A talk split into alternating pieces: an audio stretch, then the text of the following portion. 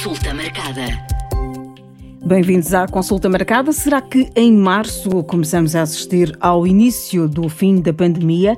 É o que vamos eh, perceber com Gustavo Tato Borges, presidente da Associação Nacional dos Médicos de Saúde Pública. Olá, Gustavo. Prevê-se que Portugal atinja um pico de casos de Covid-19 nas duas primeiras semanas de fevereiro.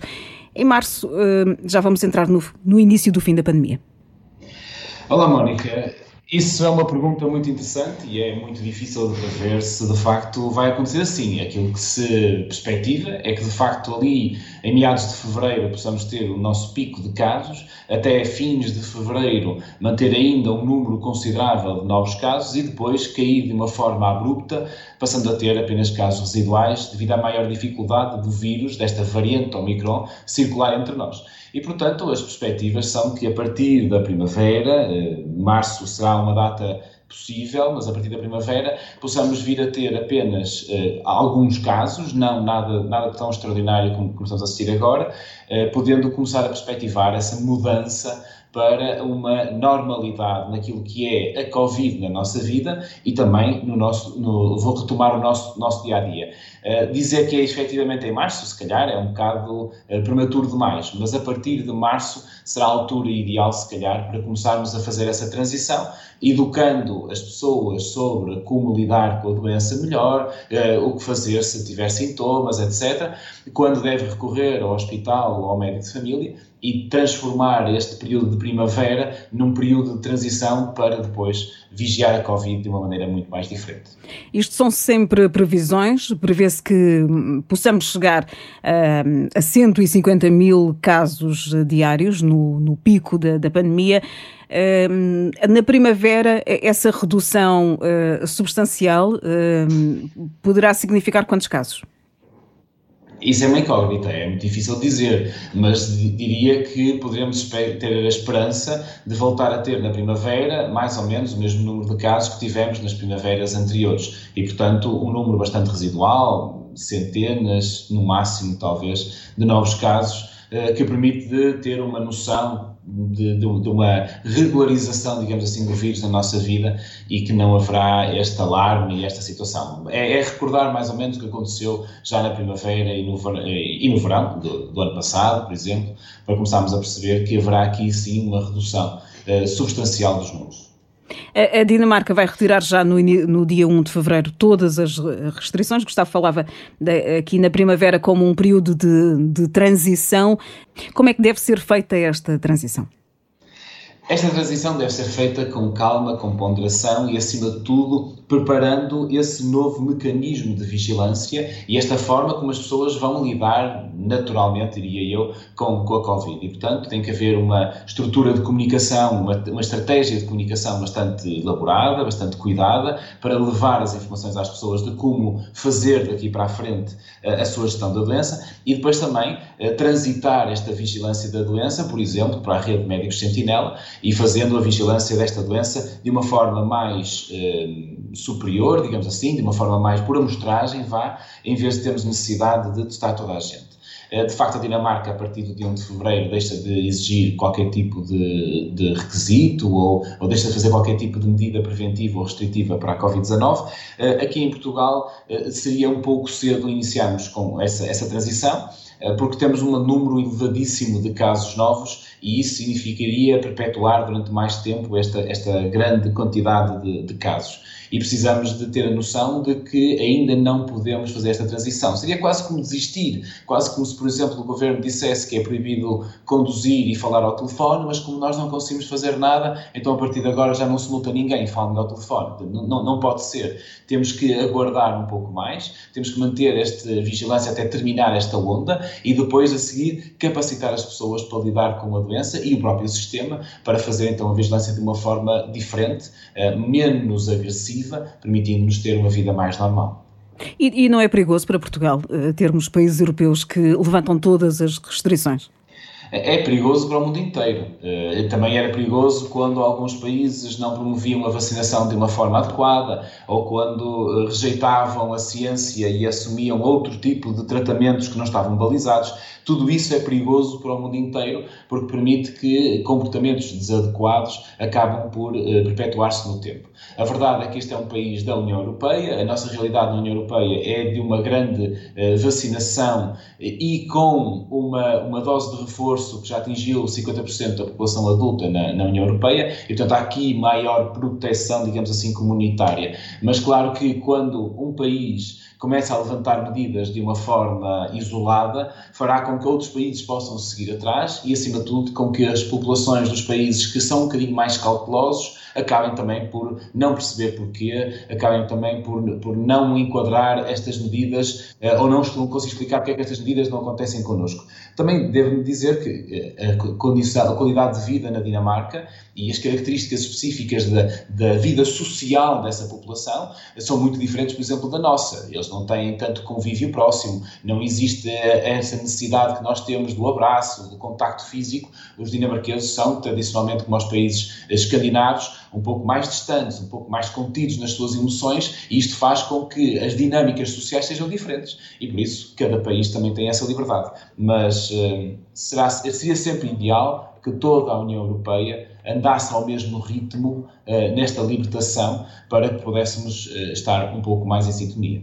Estamos aqui a falar de um cenário já, já se pode considerar otimista, a falar em, em transição na primavera, mas uh, não, não, nunca, nunca tivemos muitas certezas quando falamos de Covid-19 e será que esta pandemia, que, esta, que este vírus não pode existir aqui um revés? Infelizmente, com este vírus tudo é possível.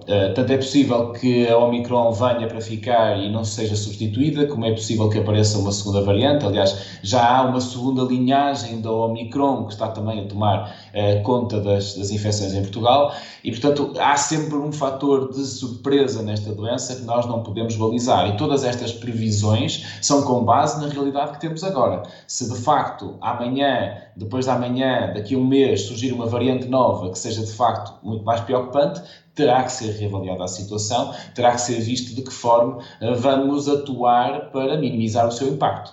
Agora, tudo aquilo que tem sido previsões de vários especialistas aponta de facto para uma normalização, para uh, uma, uma, uma, regularização desta doença no nosso dia a dia e, portanto, são essas as perspectivas que neste momento temos para apresentar à população. O que é que explica eh, termos uh, nos últimos dias internamentos de mais de, de, uma centena de pessoas? É um aumento substancial, não só de casos, mas também de, de internamentos. Tem a ver com, com o mês frio? Eh, tem a ver com várias coisas, não só o frio que também agrava outras doenças e, portanto, estas pessoas que estão infectadas com a Omicron têm mais um fator de risco que vai impulsionar a necessidade de cuidados hospitalares, mas também tem a ver com este jogo de números, não é? Nós, eh, no ano passado, tínhamos 5, 6, 8 mil casos diários e acabávamos por ter centenas de óbitos, internamentos eh, no dobro ou mais do que é agora, e, portanto, mesmo que a Omicron agora seja mais uh, simpática, digamos assim, menos, menos agressiva, como temos muitíssimos mais casos, os poucos que são graves acabam por ser um número considerável e acabam por também esforçar um bocadinho mais o nosso serviço de saúde. Mas uh, ainda não chegamos às linhas vermelhas da nossa da capacidade, ou seja, 75% da capacidade de internamentos, o que significa que ainda temos alguma margem de manobra, mas ainda irá aumentar um bocadinho porque com o pico dos casos acontecendo ali meados de fevereiro, o pico dos internamentos e dos óbitos será no final do mês e, portanto, será uma altura ainda que os hospitais vão ter um bocadinho mais de trabalho e um bocadinho mais de taxa de esforço. Muito se fala, e aqui a discussão é muito acesa entre quando é que vamos deixar de ter pandemia e entrar numa fase de, de endemia. Quando é que isto poderá ser possível? Primeiro, é preciso ter noção de que, mesmo estando em endemia, podemos ter picos de doença, alturas graves, eh, eh, excesso de mortalidade, mesmo estando em endemia, e, portanto, algumas medidas poderemos ter que vir a tomar eh, durante esse período. Mas eu penso que, globalmente, a nível europeu, aquilo que irá mais ou menos acontecer é, terminando esta onda do Omicron e, e reduzindo os casos com a chegada do, da primavera globalmente aqui na, na Europa, iremos começar a ver essa transição para uma vigilância não tão apertada, deste, não, não de nível pandémico, digamos assim, eh, mas uma vigilância mais por amostragem, por, eh, por eh, acompanhamento alargado e não propriamente com necessidade de isolar ou de testar toda a gente que tem sintomas. E, portanto, será aí, a primavera, será esse tempo de transição para que possivelmente no verão já estejamos todos na Europa nesse mesmo caminho. Outra, outra questão, Gustavo, que também eh, deixa as pessoas um pouco confusas é sobre imunidade. Eh, alguma vez vamos ter todos imunidade de grupo? Eh, como é que funciona a nossa imunidade natural? São dúvidas que muitas pessoas têm. E, e, é normal, ao longo deste tempo todo, temos eh, abordado estes conceitos que não são fáceis e esta própria doença também nos tem trocado as voltas, mais uma vez. Eh, a verdade é que nós sabemos que eh, a imunidade causada pelas vacinas tem mais ou menos meio ano de, de eficácia e tem, com, com as doses habituais, agora com a dose de reforço está em avaliação para ver que efeito tem a longo prazo. E sabemos que com as, as pessoas que foram imunizadas naturalmente, porque tiveram uma doença, durante um determinado período apresentavam defesas, mas a Omicron veio outra vez baralhar esta situação. E, portanto, é muito difícil dizer que para esta doença haverá uma imunidade natural duradoura que nos permitirá uh, relaxar completamente. Uh, e, portanto, temos que aguardar para ver de que forma uh, vamos conseguir avaliar de quanto tempo mantêm em função, digamos assim, ou são eficazes este, estas eh, nossas imunidades naturais. Ter imunidade de grupo será muito difícil com esta doença, eh, tal e qual como é, por exemplo, com a gripe, não há verdadeiramente imunidade de grupo, mas sabendo nós que temos os nossos eh, vulneráveis mais protegidos e que teremos também a possibilidade de usar alguns equipamentos de proteção individual quando tivermos doentes, poderemos ir contendo esta situação daqui para a frente e ser só mais uma doença respiratória. Mas é, a imunidade de grupo será, se calhar, uma ilusão para esta doença. O Centro Europeu de Prevenção e Controlo das Doenças eh, faz um apelo para que se continue eh, a dar doses de reforço da vacina para se evitar eh, meio milhão de internamentos. É importante continuarmos a fazer vacinação, mesmo com um cenário mais otimista previsto para depois de março. E em relação às crianças, é importante também continuar a vacinar? A vacinação é uma arma terapêutica muito interessante, porque com a vacinação nós conseguimos apresentar um agente biológico de uma forma controlada, mais segura, e portanto a vacinação é uma vantagem grande que continua. Já estão, já temos dados concretos que nos dizem que as pessoas que têm a dose de reforço estão mais protegidas e portanto é importante vacinar toda a população adulta com a dose de reforço, e Portugal já está em que, a situação em que os de mais de 25 anos podem agendar a sua vacinação de reforço e devem-na fazer, porque quanto mais pessoas tivermos vacinadas com a dose de reforço, menos doença grave vamos ter, isso é altamente importante.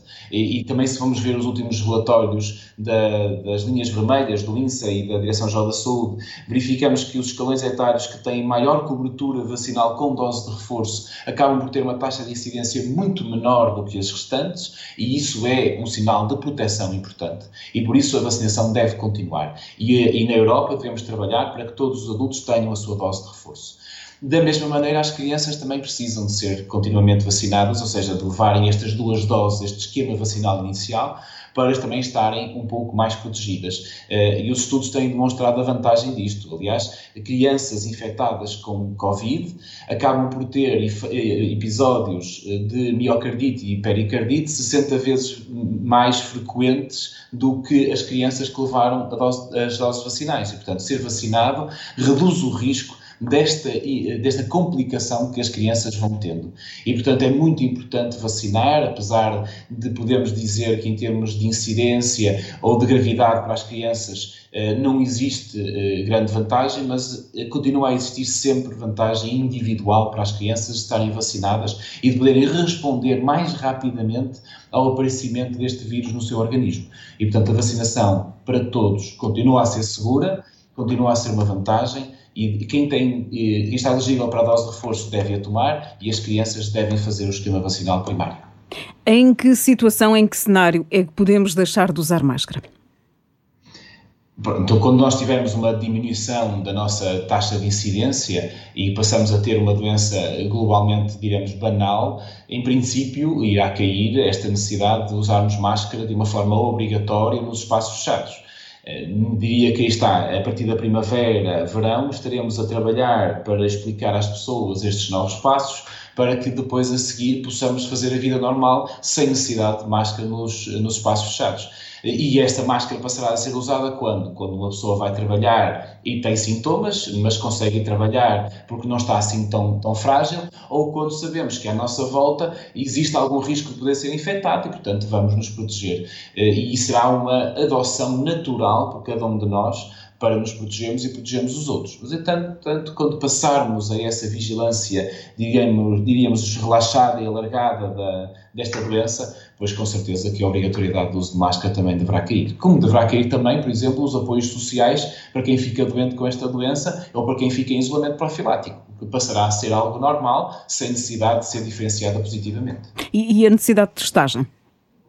Isso também irá cair. Pediremos a necessidade de testagem para aquelas pessoas que vão necessitar de cuidados hospitalares com internamento. Então, aí, para haver uma diferenciação eh, entre utentes e não colocar outros utentes eh, de risco em, em risco, acabamos também por ter que promover aí a testagem. E depois, quando um utente tiver sintomas, recorrer ao seu médico, se o médico for da rede sentinela, de, de médicos sentinela, acabará também por pedir essa análise, mas não será necessário que cada vez que tenhamos sintomas respiratórios façamos um teste de rastreio. Para finalizar, conselhos para as próximas duas semanas que vão ser as piores em termos de, de contágios, segundo as previsões. Nestas duas semanas convém que nós uh, tenhamos muitos cuidados uh, e, acima de tudo, uh, precaver-nos no nosso dia a dia. Em primeiro lugar, claro que o uso da máscara, o distanciamento físico, a desinfecção das mãos, o arejamento do, do espaço interior onde estejamos a trabalhar ou a conviver são fatores fundamentais para reduzir o nosso risco. Aliás, estar num espaço fechado com má ventilação aumenta em 99% a possibilidade de sermos infectados e, portanto, arejar os espaços interiores continua a ser algo extremamente fundamental. Depois, a seguir, minimizar aquilo que são os nossos contactos sociais, entre aspas, desnecessários, que depois é uma definição muito subjetiva, mas se não há uh, uma razão uh, e, ou uma necessidade preemente de eu, de eu me deslocar àquele local para fazer aquela atividade, pois então, se calhar, eu não a devo fazer, devo me resguardar mais, mais em casa. Quem pode fazer teletrabalho, que o faça, e quem pode ficar com as crianças em casa, nomeadamente aquelas mais pequenas que não têm aulas, eh, também se calhar será uma maneira de se protegerem mais e podemos ter um pouquinho mais de segurança. Mas aí está, tudo vai depender do nosso dia a dia, da nossa eh, regularidade de contactos e da possibilidade que temos de poder fazer tudo isto. Mas o fundamental continua a ser o mesmo: máscara, evitar aglomerados, arejamento dos espaços e a desinfecção. E ficarmos atentos porque pode sempre haver aqui uh, um volte-face neste, neste cenário que, que estamos agora a fazer esta previsão. Exatamente, vamos ter que estar sempre atentos a perceber as informações que as autoridades de saúde nos vão transmitindo, indicando se estamos com algum risco novo ou não e de que forma vamos fazer frente ao mesmo. Na próxima semana regressamos com mais um tema de saúde pública. Consulta marcada.